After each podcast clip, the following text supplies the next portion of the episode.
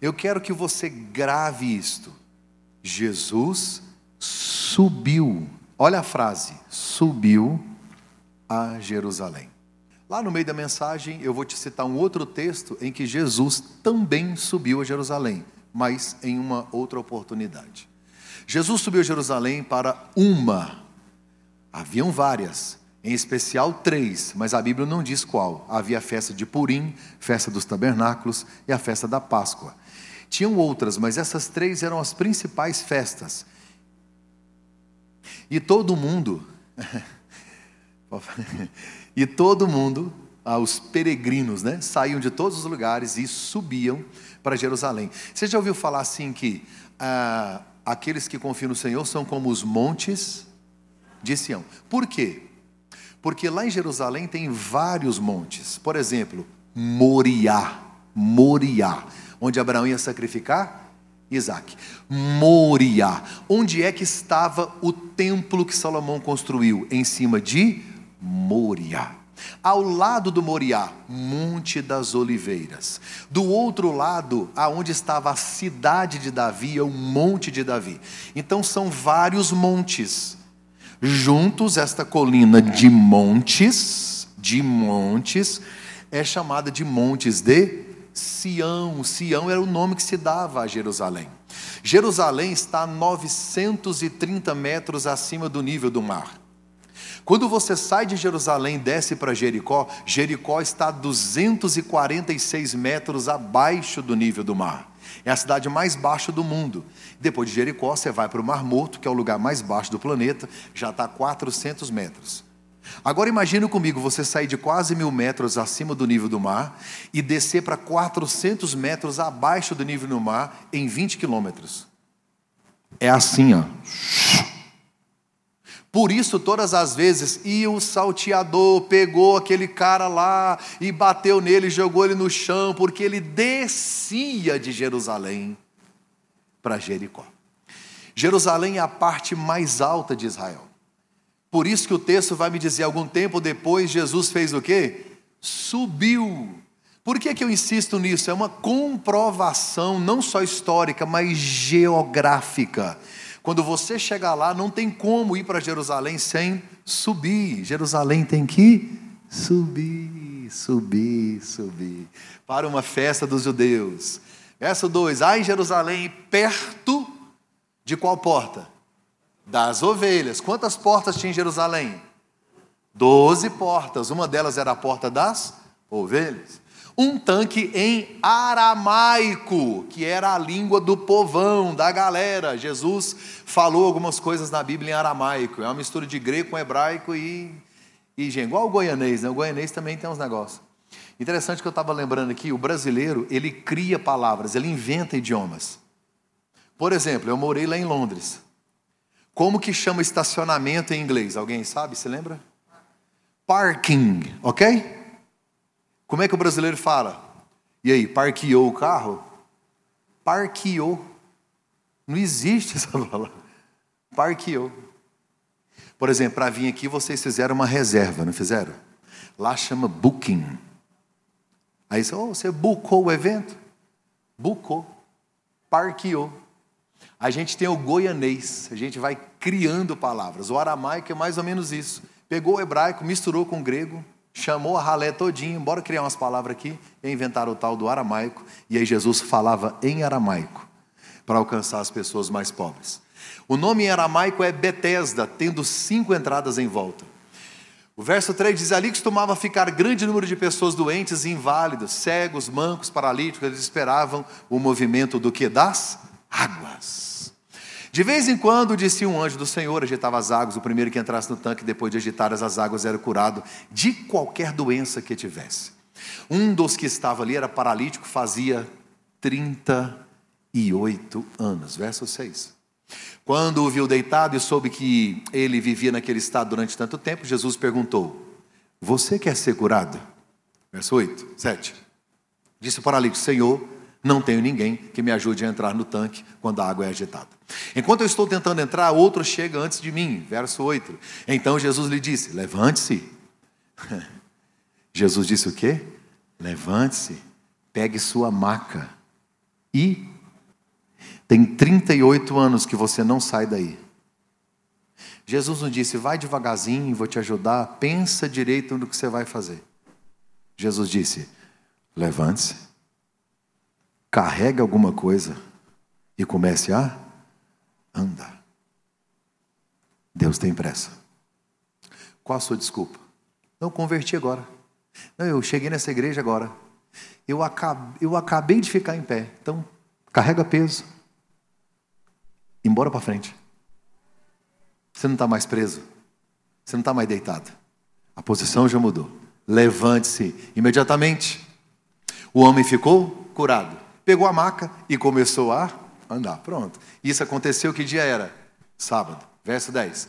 E por essa razão os judeus disseram ao homem que havia sido curado: Hoje é sábado, não é permitido a você carregar a maca. Verso 12. Mas ele respondeu: O homem que me curou me disse: Pegue a sua maca e ande. Verso 12. Então lhe perguntaram: Quem é esse homem que te curou? Não é isso que está escrito lá? Quem é esse homem que te curou? Gente, o homem está enfermo, paralítico há 38 anos. Aí ele começa a andar. Qual que seria a sua curiosidade? Como é que você está andando? Eu preocupar com você, não é isso? Ué, você não estava você não estava na cadeira de roda? Como? Como você fez isso? Quem te curou? Olha a pergunta. Quem te mandou carregar a maca? Eles estão tão preocupados com as regras da religião que se esqueceram de que um cara de 38 anos paralítico está andando. Isso não impressionou eles, impressionou ele carregar uma marca. Quem mandou? O homem que fora curado não tinha. O homem que fora curado não tinha ideia de quem era Jesus. O fato de você receber algo dele não significa que você tem relacionamento com ele pois Jesus havia desaparecido no meio da multidão. Mais tarde, Jesus o encontrou no templo e disse: Olhe, você está curado. Jesus vai dar agora a razão porque ele estava doente. Não volte a, não volte a pecar, para que algo pior não aconteça a você. Verso 15 eu encerro. O homem foi contar aos judeus que fora Jesus quem o tinha curado. Já pode colocar aquele banner lá, por favor. O nome da nossa série é Reviver. Eu preguei na primeira mensagem sobre Nicodemos. Nicodemos é um teólogo, Nicodemos é um mestre da lei, e ele procura Jesus à noite e é confrontado por Jesus pelo fato de que ele não sabia o básico a respeito do reino de Deus ou do verdadeiro evangelho. Nicodemos está tão preso à religiosidade que quando Jesus diz para ele você tem que nascer de novo, Jesus está dizendo isso para um cara que é judeu, que é crente, que ensina a Bíblia, que é teólogo, que é pastor, que é líder. Jesus olha para esse cara e diz: Você não está salvo. Porque, é, sabe, é, ficar na garagem não faz de você um carro, assim como frequentar uma igreja não faz de você um cristão. Essa frase precisa ser decorada, vivida, entendida. Nicodemos vai conversar com Jesus à noite e Jesus conversa sobre Nicodemos e o assunto é: você precisa nascer da água. Diga comigo, água. Aí Jesus no próximo capítulo encontra com a mulher no poço em Samaria. Jesus, agora no poço em Samaria, ele vai conversar com esta mulher e o assunto de Jesus com ela é o que? Água. Jesus diz para ela: Me dá água eu tenho água, mas você não tem balde. Então faz, se você soubesse quem fala contigo, é você que me pediria água. E a água que eu te der vai fazer você matar a sede, ao ponto de que não só você vai matar a sede, mas a água que vai fluir de você vai saltar para a vida eterna. O assunto de Jesus com Nicodemos e com a mulher é o mesmo, ele só muda a linguagem. Porque quando ela tentou falar com Jesus em teologia, teologizar o assunto, eu quero saber onde é que se adora, eu quero saber onde é que a gente sacrifica os animais, se é lá no templo de Jerusalém, se é aqui no Monte Gerizim. O senhor podia me dar uma aula de teologia? Jesus disse: traz seu marido. Bora conversar de como é que você está a sua vida particular. Então Jesus começa com Nicodemos à noite, com esta mulher ao meio-dia. E o assunto é água e tem a ver com água. Nicodemos recebe a informação de que ele precisa da água do Espírito. A mulher recebe a informação de que a água que ela foi atrás não mata a sede, mas que Jesus tem uma água para ela. E aí entra o capítulo de número 5 com um homem que não consegue tirar os olhos da água. E mais uma vez está envolvido com uma água que não resolve o problema. A água da mulher samaritana não mata a sede e a água deste homem não cura a sua enfermidade. Mas a expectativa naquela água, naquela fonte, naquele tanque, naquele poço é tão grande que ele não consegue se desvencilhar da expectativa. Jesus olha para ele pessoalmente: Você quer ser curado? Ele disse: Eu só queria alguém para jogar eu nessa água. Onde é que está a sua expectativa? De quem você está esperando alguma coisa? De, de qual fonte você deseja beber? Onde é que você quer mergulhar? Onde é que você quer se envolver? O texto vai me dizer que este homem não consegue tirar os olhos da água. A oportunidade da vida dele chegou. A oportunidade de recomeçar, a oportunidade de reviver. Por que, que Jesus pergunta assim, ó? Você quer ficar curado? Não é estranho? Imagina comigo se você tivesse a oportunidade de ter o dom da fé, o dom da cura. Você encontra alguém que está numa cadeira de rodas, olha para ele e diz assim: Quer andar? Ele fala: Não, tá bom aqui, ficar aqui mesmo, tá bom.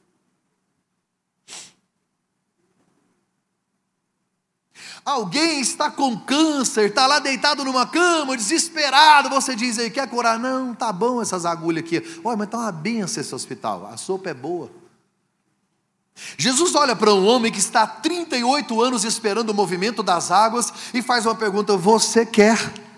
Eu vou traduzir o que Jesus quis dizer.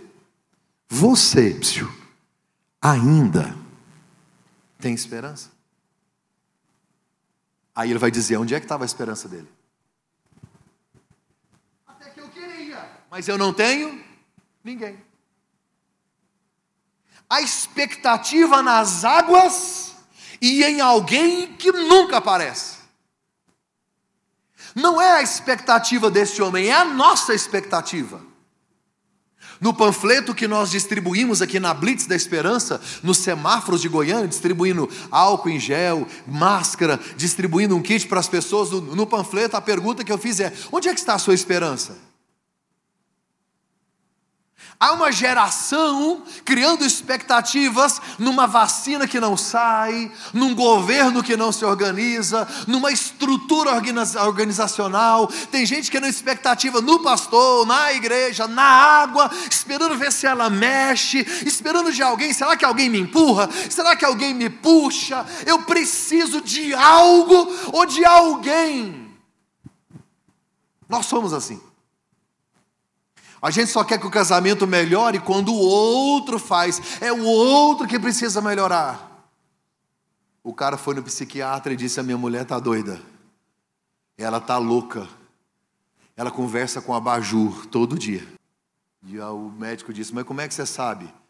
O Abaju me contou. Está todo mundo doido. A gente sempre quer que o outro mude, a gente sempre quer que a outra pessoa mude. A gente cria expectativa nas pessoas, na igreja, na estrutura. Tem gente que fica olhando. Nós criamos tanta expectativa no Bolsonaro, que a tragédia toda que está acontecendo, porque a gente achou que era tipo o pastor Bolsonaro, o santo Bolsonaro. Ele só é um ser humano, cheio de confusão, cheio de problemas, cheio de erro, e vai errar todo dia. Ele só está tentando acertar. A gente cria uma expectativa tão grande. Eu vejo os cristãos falando dele como se ele fosse o pastor. Ele não é pastor. O próprio pastor, você não pode criar uma expectativa enorme, senão você vai se frustrar. Mas, meu irmão, cara, ele é só político. Enquanto nós estivermos com expectativas no movimento das águas, enquanto a gente estiver na expectativa de que alguém vai me empurrar, alguém vai fazer, aí eu não cuido de mim mesmo. Aí quando Jesus olha para ele, Jesus não vou te ajudar a levantar, não, eu quero que você se levante.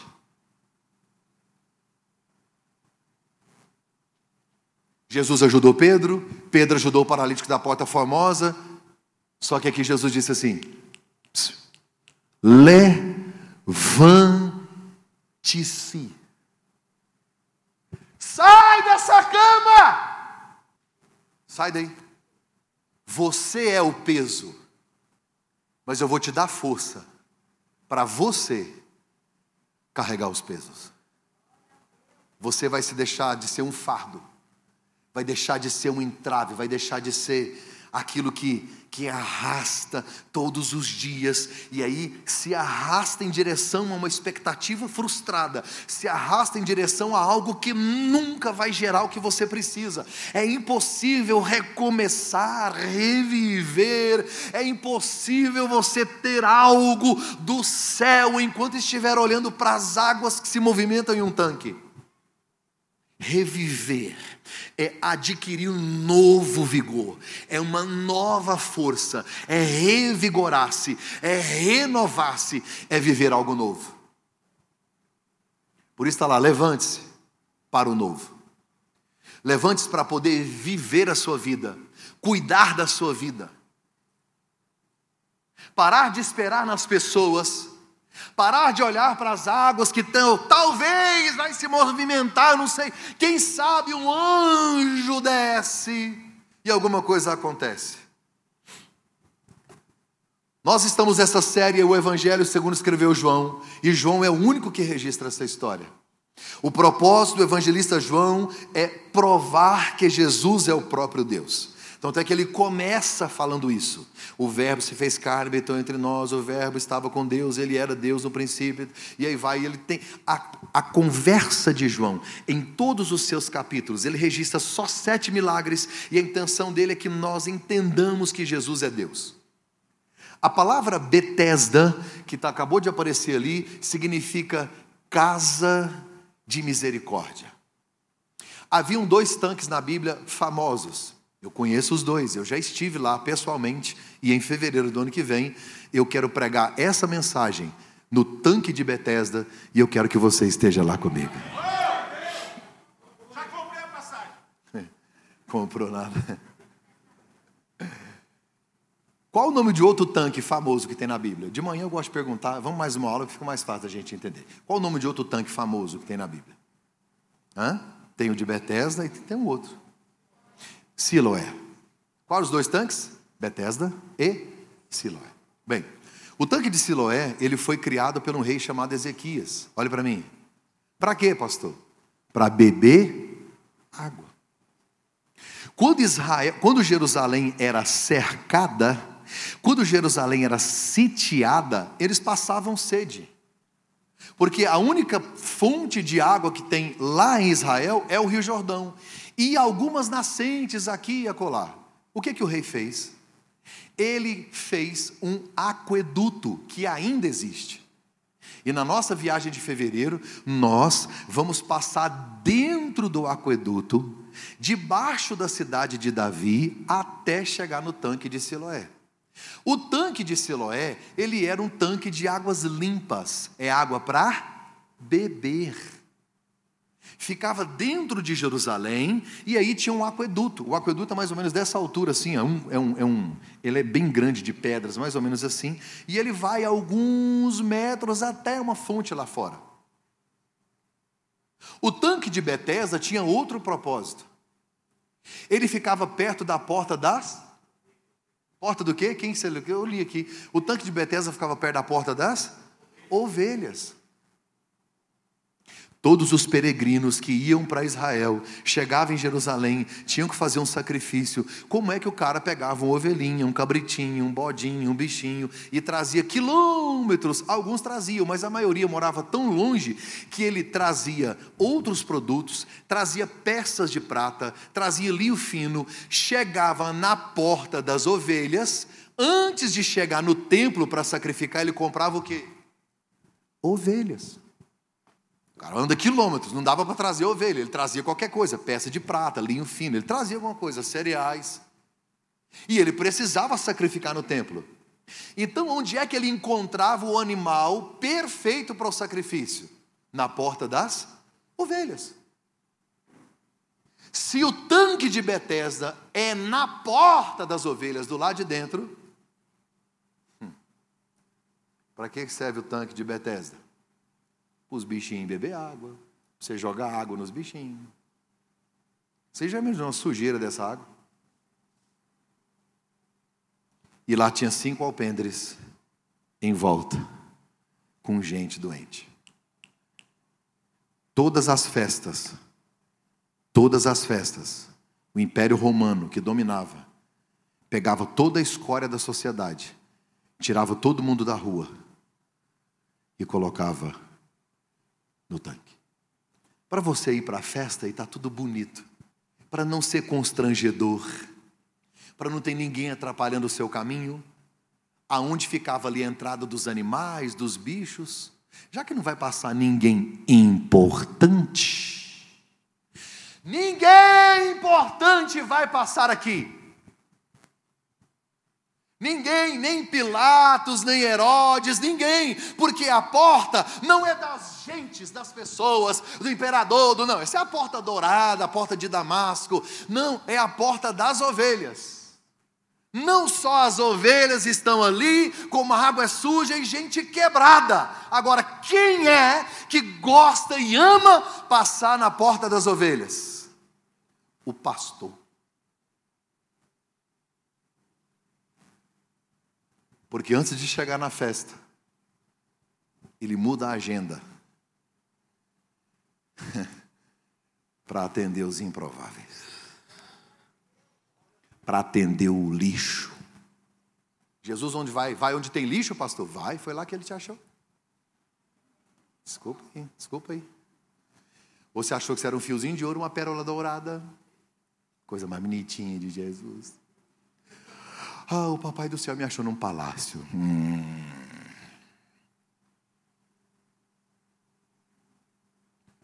Jesus vai a um tanque sujo e não se contamina. É Ele que purifica o lugar. Eu queria ver a cara dos apóstolos, esperando o Rei dos Reis e Senhor dos Senhores entrar pela porta de Damasco, em frente à porta formosa, entrar no templo, assumir o trono. Aí Jesus dá a volta em Jerusalém e vai pelo fundo. Pastor, por que você está falando da frente, do fundo? Porque eu fui lá. Você nunca vai ter essa noção lendo, você tem que ir lá. Aí Jesus dá a volta no fundo e entra na porta das ovelhas e vai a um lugar onde a escória da sociedade está lá. Se você chegar em Jerusalém e escrever assim, porta das ovelhas, não tem. Ué, pastor, não tem? Não, eles trocaram o nome dela. Delino, o templo foi destruído. Ou seja, judeu não faz mais sacrifício. Ok? Se não tem mais os sacrifícios, não tem o templo, não faz mais sentido ter a porta das ovelhas. Trocar o nome dela, hoje, digita no Waze, está escrito assim, é a mesma porta, tá? Está assim, porta dos leões. Os judeus fizeram isso. Eles não sabem, mas eles mesmos estão liberando uma palavra profética. Porque quem entrou nessa porta foi o cordeiro mas ele saiu como um leão. Você pode aplaudir o Senhor?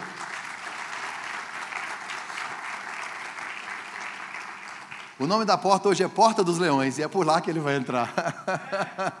Não é mais Porta das Ovelhas, porque ele morreu como o cordeiro e ressuscitou como um leão.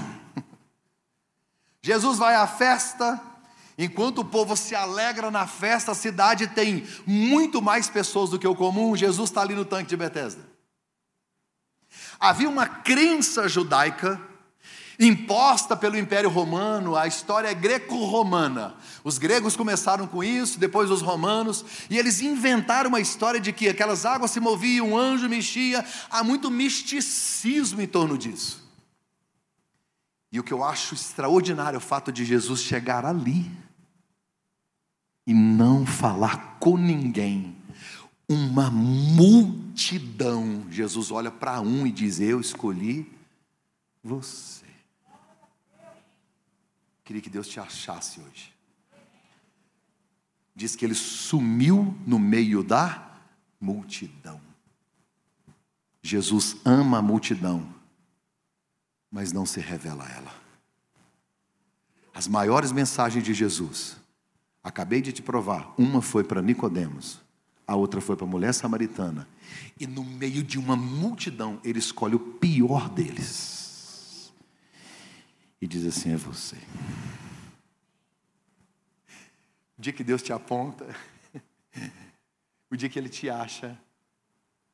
Uma vez eu gritei para Deus: Senhor, não desiste de mim, não. Me larga. Deixa eu cuidar da minha vida, eu não aguento mais. Porque eu sabia que todo o processo que eu enfrentava era o próprio Deus tratando, mexendo, e aí Deus fazendo as coisas e me costurando, me forjando. Eu falei, Senhor, podia me largar nessa cadeira quietinho. Eu não quero sair daqui, me abandonar, me largar aqui, ninguém me empurra, ninguém me ajuda, ninguém me joga na água. Jesus olhou do céu e disse assim: levanta. Chega de arrastar. Eu estou pregando hoje de manhã para a gente que entrou aqui, literalmente arrastando. Esses dias eu conversei com um cara, ele falou para mim, pastor, essa semana eu saí da cama assim, ó. Eu fui, fui assim, indo para o lado da cama, para o lado, eu fui descendo, ajoelhei no chão, fui me arrastando, segurei na parede, fui tentando me levantar, eu demorei quase uma hora para sair do lugar. O que que te faz arrastar? As duas perguntas do início aqui, porque para eu reviver eu preciso entender primeiro. O que que me deixa paralisado, o que que me arrasta? E onde estão os meus olhos. O que Jesus faz com esse homem é uma disruptura, arranca os olhos dele do tanque e diz para que ele ande, já deu, não dá para se arrastar mais. Do lado daquele homem por 38 anos. Ele está vendo gente deformada, gente amassada emocionalmente, com o coração sangrando. Ele está vendo pessoas de todos os tipos, das piores possíveis. Quando Jesus diz para ele assim: Você ainda quer? Interessante que as pessoas que mais precisavam nunca chegavam na água. Ele disse assim: quando eu vou, vai alguém na minha frente. Quer dizer, alguém menos doente do que ele. Não é injusto? É assim que a lei faz. Ela exige seu esforço. E aí você percebe que todo mundo já foi e a sua vida não saiu do lugar. Esse tanque representa a lei o peso das nossas obrigações religiosas. Quando você quer ir, alguém que hum, precisa muito menos do que você já foi. Quem chegava ao tanque eram os, os doentes mais saudáveis. Todo mundo na esperança da cura. E tem umas coisas muito erradas aqui nesse tanque. Primeiro, não há segundo lugar. Olha, é a lei da selva, só vence o mais forte. Não há segundo lugar. Chegou o primeiro, acabou. Todos são concorrentes. Porque se eu chegar primeiro, você não recebe. Então eu não vou te ajudar, porque eu preciso do milagre e você não. Pensou se na igreja fosse assim? Se Deus olhasse do céu e dissesse: é quem chegar primeiro, é quem for mais forte, é quem tiver mais disposição. Alguém um dia falou assim: ó, oh, você tem que orar de madrugada porque a fila é menor. No céu não tem fila. Todos nós temos acesso ao mesmo gabinete 24 horas, sem intermediação de ninguém. Três coisas no tanque. Primeiro, não há segundo lugar. Todos são concorrentes, não há cooperação. E terceiro, você não pode tirar o olho da água. Você não sabe que hora que ela vai mexer. Tudo que te faz olhar para a terra e tira o seu foco do céu, está adoecendo você. A doença desse cara era muito mais emocional do que nas pernas. Porque Jesus disse: bora levantar, quer ser curado. Aí ele vai contar para Jesus das pessoas que não apareceram. Ele nem disse, ah, o fulano não me ajudou, não, porque o fulano veio aqui. Não, ele vai contar de alguém que nem veio. Ele vai reclamar do que não tem. Por isso, uma geração doente que não aprende a reconhecer o que Deus fez, o que Deus está fazendo, a presença dEle, para reclamar do que nunca teve, do que talvez teria. Jesus está num depósito de lixo humano, um almoxarifado de miseráveis, um ambiente terrível, o cheiro deve ser constrangedor, porque por mais que eles tentem tomar um banho, ali não tem autorização para isso, é só quando as águas se movem. Qual hora da sua vida precisa andar? Algumas verdades desse texto, eu não quero demorar. Primeiro, coloca para mim, pastor Fernando. Primeira coisa que eu quero te ensinar: não seja escravo da sua paralisia. Não seja escravo da sua paralisia. Olhe para mim. Qual é o seu assunto? Porque esse moço fala, tudo bem, ah, ninguém me ajuda. Como é que estão as coisas? Eu não consigo andar. Presta atenção, há 38 anos ele está deitado numa maca olhando para uma água. Sabe qual que é o assunto dele? Esse. Ele não fala da festa porque ele não foi lá. Ele não fala da família porque não tem. Ele não tem outro assunto. Eu já fui em casa, que aí você fala assim, rapaz, eu estou numa gripe. A pessoa fala, não, você tem que ver a minha. A minha não é nem gripe. A minha acho que é a H1N2W3XHZ. Você fala para ela assim, rapaz, lá em casa eu tenho um remédio, eu tenho 10 desse.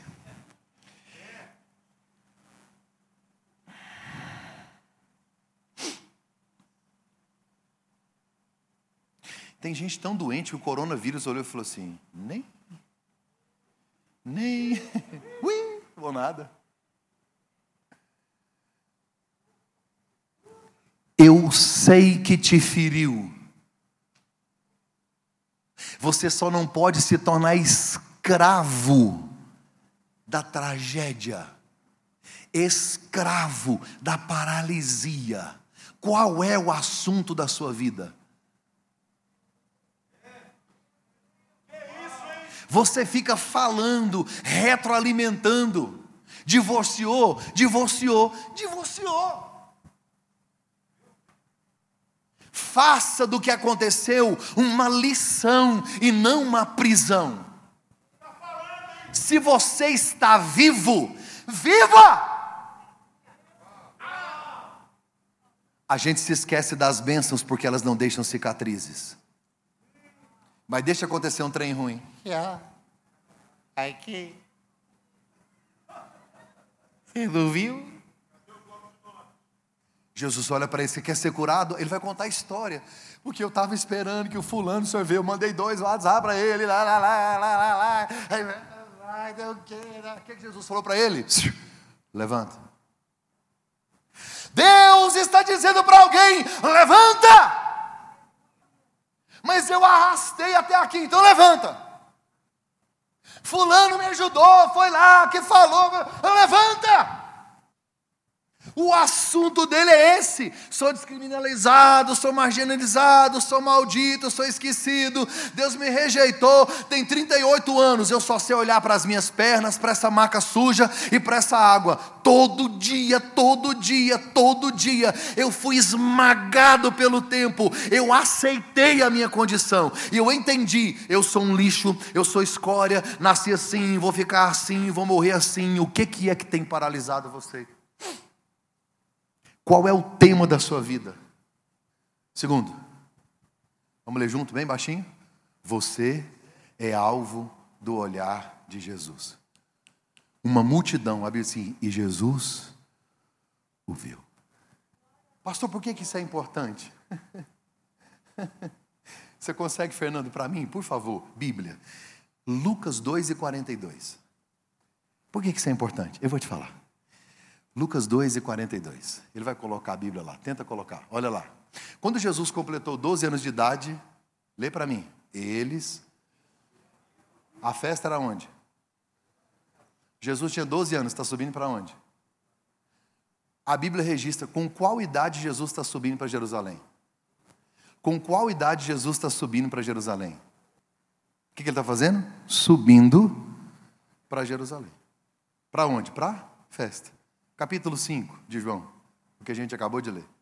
João 5, primeiro verso. Algum tempo depois. ai, ai, ai. Dos 12 até aí, mas foi um tempão, hein? O que, que Jesus fez? Subiu Jerusalém para. Jesus sobe aos 12, aos 13, aos 14, aos 15. Jesus está com 32 anos. Dos 12 aos 32, Há quantos anos ele sobe? Por isso que a Bíblia diz assim: e Jesus, sabendo que ele estava ali há muito,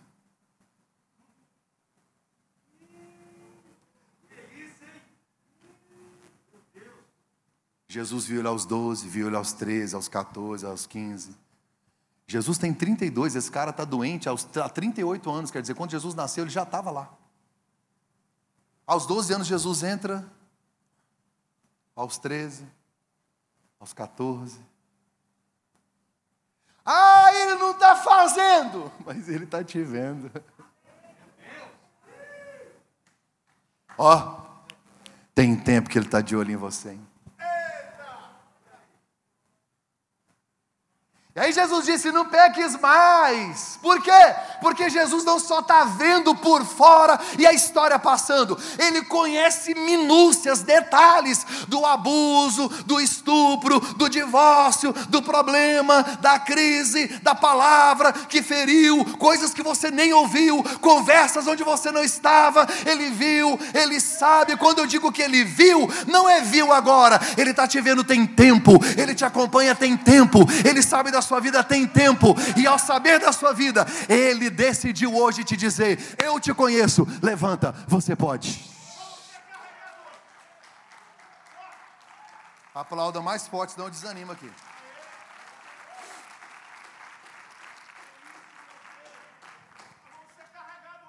O olhar de Jesus é diferente do olhar das outras pessoas.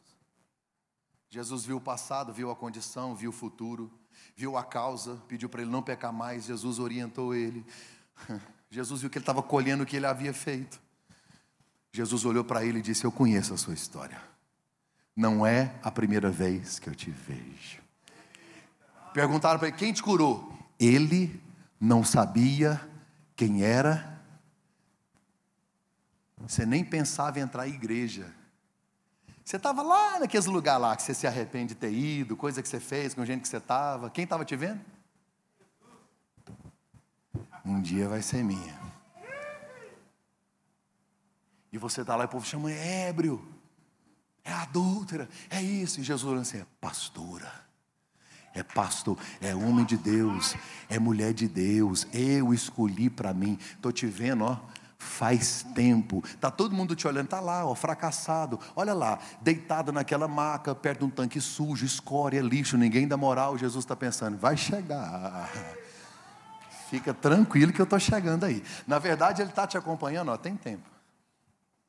Diz que Jesus começou a entrar aos 12. 20 anos depois ele disse: Bora andar. Isso é maravilhoso. Passa para mim o próximo. Terceiro. Vamos dizer junto, bem, bem baixinho. Eu sei que de máscara é ruim, mas você pode dizer baixo, não tem problema. Vamos dizer um, dois, três?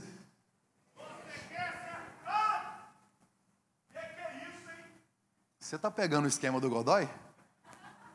Hein, Osmar? Me ajuda aí, porque só o Godoy já não deu. Eu preciso de dois.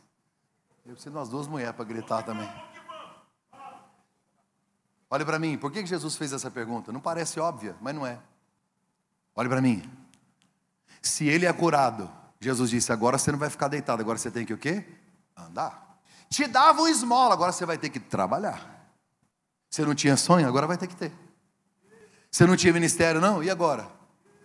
Se você está curado, consegue carregar a cama, está saradão, qual a sua desculpa? A minha geração prefere um amuleto, uma esmola, uma desculpa do que levantar e fazer. Eu assisti um cara na internet, foi a mensagem mais fraca que eu já vi na minha vida. Aquela água de batata, aquela mensagem assim, parecendo choque de pilha. Eu orei a Deus e falei assim: olha aí, explodiu na internet aí, mas é fraco. Deus disse: ele é fraco, mas faz. Você nunca fez? Qual o seu amuleto? Quer ser curado? Certeza! Deus está perguntando para alguém que hoje: você quer ter filho? Quero, quero, quero. ah, dá trabalho demais. Eu quero uma empresa. Deus, eu quero pastorear uma igreja. Toma, Mark, vai. Vou aumentar seus cabelos brancos. Você vai ter pouco tempo para beijar na boca. Vai, Mark, vai. Vai. Essa pergunta implica em responsabilidade. Quando Deus tira de você a muleta, os amuletos, você vai falar o quê? Quer ser curado? O que Jesus está perguntando para ele é que tem 38 anos, você está aqui, cara. Tem 38 anos, você acostumou. Eu sei que já perdeu a esperança. A pergunta é: você ainda quer? Ele nem consegue responder, ele vai reclamar, porque ele acha que não dá mais. E me impressiona Jesus escolher ele na multidão. Ele não orou, ele não pediu, não sabe quem é Jesus e saiu andando. Eu queria muito que Deus escolhesse alguém aqui hoje. A pergunta: você quer ser curado? Não parece óbvio. Aí Jesus disse: Quer ser curado? Ele disse: Eu não tenho ninguém. Gente, que frase triste. Eu não tenho ninguém. É muito doloroso se Jesus te curar, porque vai ter que remexer no seu passado, falar do seu pecado, mandar você ficar em pé, e aí é constrangedor, porque você tem roupa de mendigo, cara de mendigo, está sujo como mendigo e está em pé. Não combina você andar desse jeito, porque vão olhar para você e te julgar. O processo de cura ele dói, muitas vezes significa olhar para trás reparar danos, parar de reclamar de quem passou, celebrar o Jesus que chegou, recordar experiências dolorosas, alguma coisa que aconteceu lá atrás, porque quando Jesus chega perguntando, não é só uma cura do corpo, quando você quer ser curado, ele põe para fora uma dor da alma. Tem perguntas de Deus que nos confrontam e ele está te confrontando hoje. Quarto, por favor, vamos ler juntos? Você não está sozinho. Eu não tenho ninguém. Conhece gente assim? Jesus está na frente dele e ele está reclamando para Deus. Você tem noção que é Deus? Senhor, o Senhor é criador do universo, do céu e da terra. O Senhor coloca nome nas estrelas, chama elas pelo nome. O céu é, os, é o seu trono, a terra é os cabelos dos pés. O Senhor supre tudo, o Senhor é o dono do ouro e da prata, o Senhor é maravilhoso. E eu queria contar um negócio para o Senhor. Eu sei que o Deus está comigo, mas eu estou tão sozinho.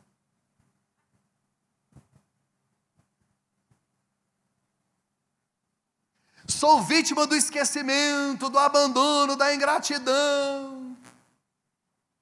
Ele despeja a mágoa diante de Jesus para dizer: ninguém me ama, ninguém gosta de mim, ninguém me lambe, ninguém me abraça, ninguém me beija, ninguém, ninguém. Além de doente do corpo, está na alma. Ele atribui a sua falta de cura a alguém que ele nem conhece. Quem é bom de desculpa não é bom em mais nada. Os outros eram os responsáveis. Eu não fui curado porque alguém não veio aqui. Eu não fui curado porque outra pessoa passou na minha frente. Ele culpa a falta de compaixão de alguém pela miséria e desgraça dele. Não tem ninguém por ele, não tem saúde, não tem paz, está solitário. Deus aparece, ele diz para Deus: estou sozinho. Só tem um tanque, não consigo entrar nele. Sabe para quem que ele está falando isso? Para a fonte.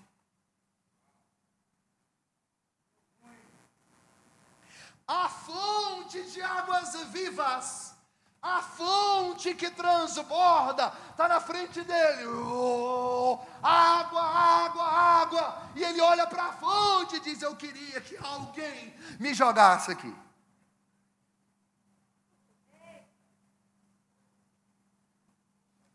É porque ele não sabe, porque quem entra no tanque de Betesda pode até sair curado, mas 30 minutos depois está seco.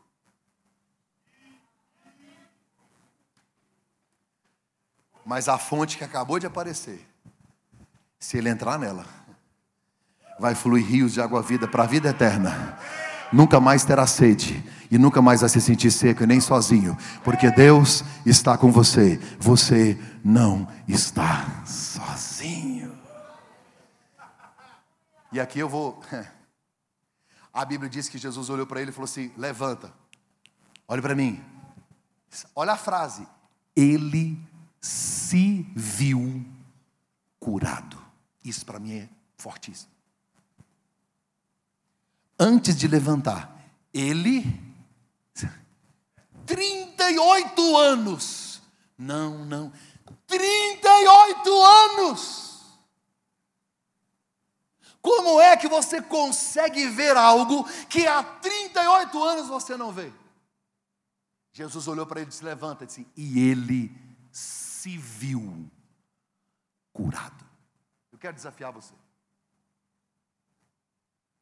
Você já se viu casado? Você já viu seus filhos? Não, pastor, não tem, é isso mesmo, já viu? Você já viu seus filhos no altar servindo ao Senhor? Não, pastor, está nas drogas. Pois é isso que eu estou te falando. Não, pastor, meu casamento está acabando. Você já começou a planejar suas bodas de prata de 25 anos? Você já se viu formando? Você já se viu grávida? Isso é fé, é você acreditar do que você não, não está fora, você não vê, mas aqui você já gerou, já viu. Jesus e o encontro com esse homem foi tão poderoso que o texto diz que Jesus disse: Levanta, e ele se viu curado. Como é que você se vê? Ele se viu curado. Aí ele disse assim: Jesus, quando eu vou, diga comigo, eu vou. Esse é o problema do tanque. Que a gente vive tentando ir a algum lugar ou fazer alguma coisa. A graça diz: não precisa ir, eu cheguei. Para de tentar ir. Esforço próprio. Quando eu vou, quer dizer, você tem noção que 38 anos ele tentou? Você está se arrastando em direção a quem? Você está se arrastando em direção ao quê? Talvez esteja na hora de você parar e dizer: Deus, eu não consigo mais andar, eu não tenho mais condições de sustentar esse casamento, eu não consigo mais estabelecer meu ministério, a minha vida. Para mim acabou, já deu, eu estou travado, eu estou paralisado, eu não vou mais, não consigo ir mais. Aí ele vai dizer: Fique tranquilo, fica aí, eu estou chegando.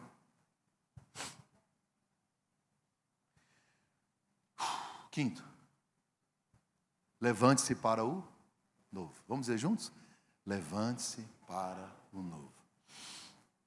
O homem se viu curado e a Bíblia diz: levantou-se. Jesus lhe disse, verso 5, é, capítulo 5, verso 8 e 9, diz assim: Levanta-te, toma o teu leito e anda.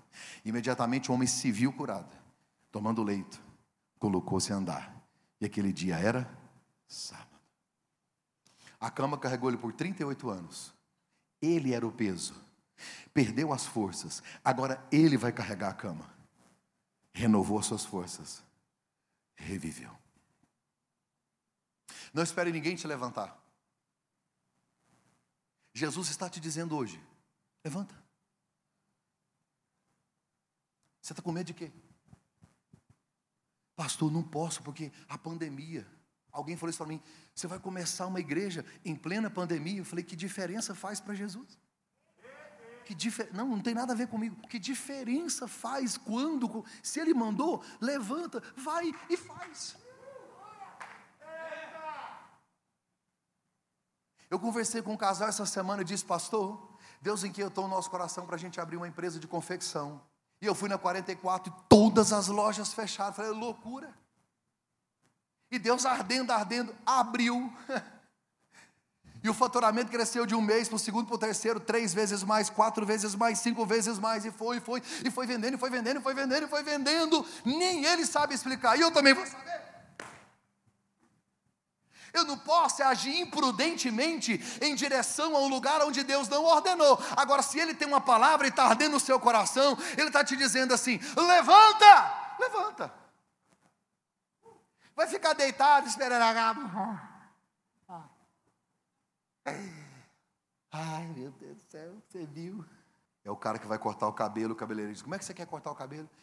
De qualquer jeito, vai ficar feio mesmo. Tanto faz. Verso 6. Corra para onde? Ele foi curado. Olhe para mim, isso aqui é muito legal. Eu gosto disso. Olhe para cá. Aqui está o, tanque. aqui tá o tanque. Aqui está o tanque. Aí ele foi curado. Aí ele levanta. Imagina comigo, aquela roupa rasgada, roupa de mendigo, cara de mendigo, cabelo sujo, fedido, descalço. Aí ele enrola aquela maca e põe no ombro. A casa dele está aqui. Bora tomar um banho, né? Vou caçar um jeito de trocar essa roupa. tomar um banho, desvencilhar disso aqui, porque ali é o templo, festa. As irmãs estão tá de escova depressiva, fez uma maquiagem. Os irmãos estão tá com aquela calça parecendo boca de espingarda, que as calças, bom, tá tudo, né, Godoy? Os irmãos estão tá arrumadinhos, gelzinho no cabelo, todo mundo organizado. Então eu tenho duas opções: ou eu vou para casa, me organizo para ir para a festa, ou eu não resisto tudo isso, esse preparo, porque meu coração está ardendo para entrar onde eu nunca entrei. 38 anos ali, ele viu o templo ser construído e nunca foi lá.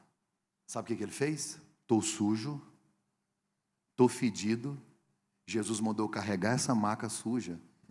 Quero nem saber. Eu vou para a festa. Lá vai ele para a festa. Eu queria ver a cara do povo quando ele entrou sujo. Porque tem muita gente que olha para você e te julga por fora.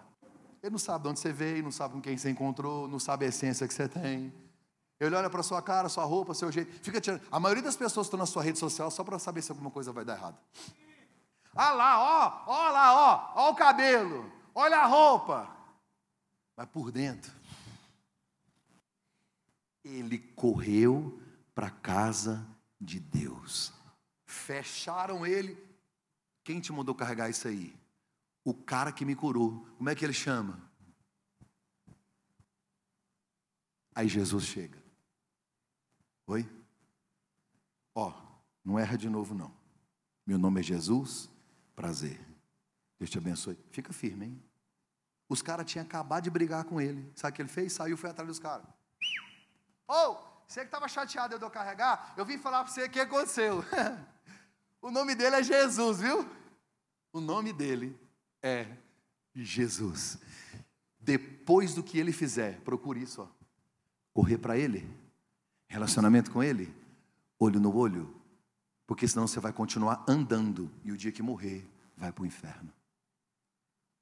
Do que adianta ser curado no corpo e doente da alma?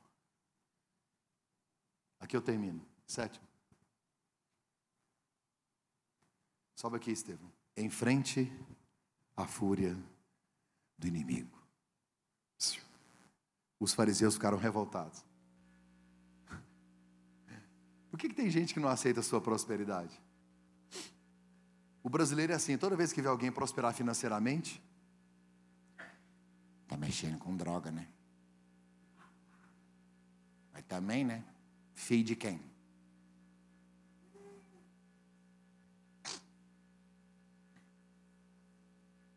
A gente quer justificar o sucesso de alguém, escondendo os nossos fracassos. Algumas pessoas querem te ver bem, poucas querem ver você melhor do que elas. O cara vem andando. Quando ele entrou, não perguntaram por que, que você está andando, que legal, você não. Perguntaram assim: quem te mandou quebrar um princípio da religião? Enquanto a religião for mais poderosa, enquanto o sistema, a estrutura, o prédio, enquanto as leis e regimentos, não estou dizendo da Bíblia, da religião, forem mais importantes do que nós, o Espírito de Deus não estará nisso.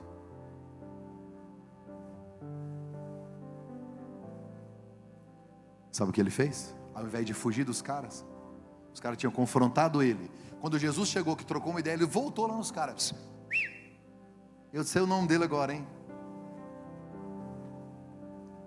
Eu, no lugar dele, eu teria dito: Ó, oh, você não pode carregar essa cama. Ele poderia ter dito assim: Quem vocês acham que eu vou obedecer?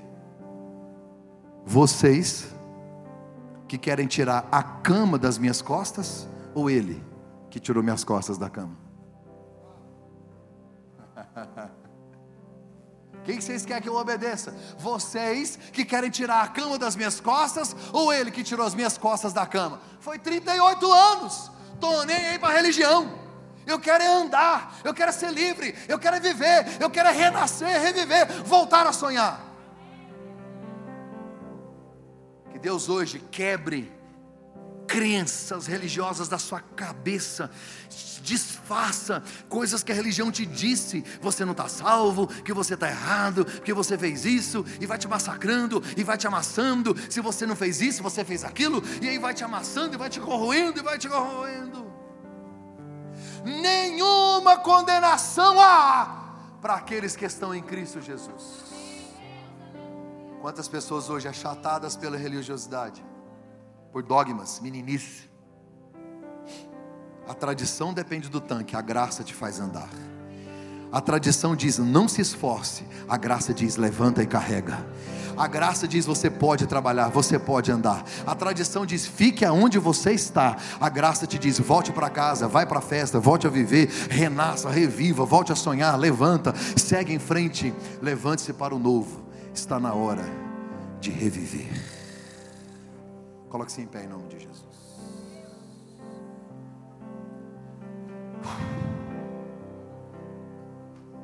A Bíblia diz que ele se arrastava, ele diz: quando eu vou. Tentativas de resolver sozinho um problema insolúvel. Olhe para mim. O que está te arrastando? Ou o que está arrastando na sua vida? Ministério, casamento, finanças, vida sentimental, saúde. Talvez você fez tantas tentativas, né? Ele disse para Jesus: Quando eu vou, quando eu tento, eu não consigo. A Bíblia diz que foram 38 anos. Eu gosto da Bíblia quando ela diz isso: que a mulher hemorrágica sofreu 12 anos, a mulher encurvada, 18 anos, esse homem, 38 anos. Jesus, desde criança, estava vendo ele. E a pergunta hoje é: há quanto tempo você está assim? Nesta posição, deitado, arrastando, não levanta. Acalme seu coração. Coloca aquele finalzinho, ele levante-se para o novo. Está na hora de